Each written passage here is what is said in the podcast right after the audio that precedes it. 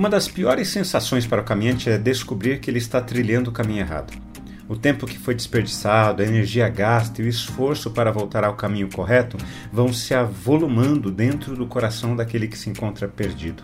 Ainda assim, é muito melhor se encontrar perdido para voltar ao caminho certo do que continuar no caminho errado. Vamos caminhar juntos? Como temos observado, a postura religiosa assume um posicionamento de certezas duras. Pessoas religiosas têm convicções tão absolutas que ninguém é capaz de fazê-las mudar de opinião. Elas demoram muito tempo para perceber que o caminho religioso é um atalho perigoso. Em vez de se aproximarem de Deus, acabam se afastando mais ainda dele. Pessoas religiosas são mais parecidas com parentes do que com família. Elas são rápidas em julgar os outros, a partir de seus conceitos e preconceitos. São pessoas duras, rígidas e agressivas. O peso de suas palavras revela o peso do seu coração. Elas não percebem o quanto estão trilhando o atalho do pecado. Uma comitiva de escribas, conhecedores dos textos sagrados judaicos, foi até Cafarnaum para julgar Jesus.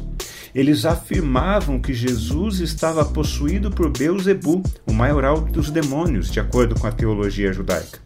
Você consegue perceber quanto pecado provoca arrogância no coração humano? Eles eram tão habilitados espiritualmente que tinham a capacidade de identificar o que era divino e o que era demoníaco. Jesus, em resposta ao coração religioso, afirmou: Aquele que blasfemar contra o Espírito Santo nunca terá perdão, visto que é réu de pecado eterno.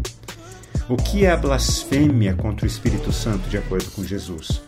Acreditar tanto na sua capacidade religiosa a ponto de não precisar de Jesus toda a ação realizada por Jesus era realizada pelo Espírito Santo de Deus. Não reconhecer isso é blasfemar contra o Espírito.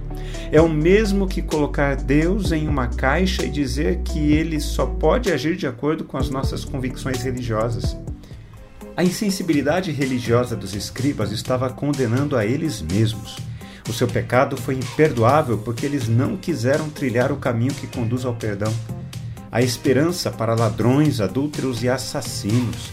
A mensagem do Evangelho pode levá-los a clamar: Deus, tenha misericórdia de mim, pecador. Mas quando uma pessoa se torna endurecida a tal ponto que não presta mais nenhuma atenção aos chamados do Espírito, nem mesmo para ouvir a sua voz de alerta, essa pessoa se coloca no caminho que leva à perdição. A religião endurece o coração humano à voz do Espírito Santo de Deus. Quando refletimos na palavra de Deus, precisamos responder a ela. Eu quero orar por mim e por você. Santo Pai, estamos aprendendo com a tua palavra que a religião tem a capacidade de endurecer o nosso coração a ti, a nós mesmos e aos outros. Pai, livra-nos da influência pecaminosa do pecado em nossas vidas. Dá-nos um coração humilde, disposto ao arrependimento. A tua palavra nos ensina que é o teu Santo Espírito que nos conduz ao arrependimento. Que assim seja, então, em nome de Jesus. Amém. Que você tenha um dia muito abençoado. Um forte abraço a você, meu irmão e minha irmã. Que o seu coração esteja aberto a ouvir a voz do Espírito.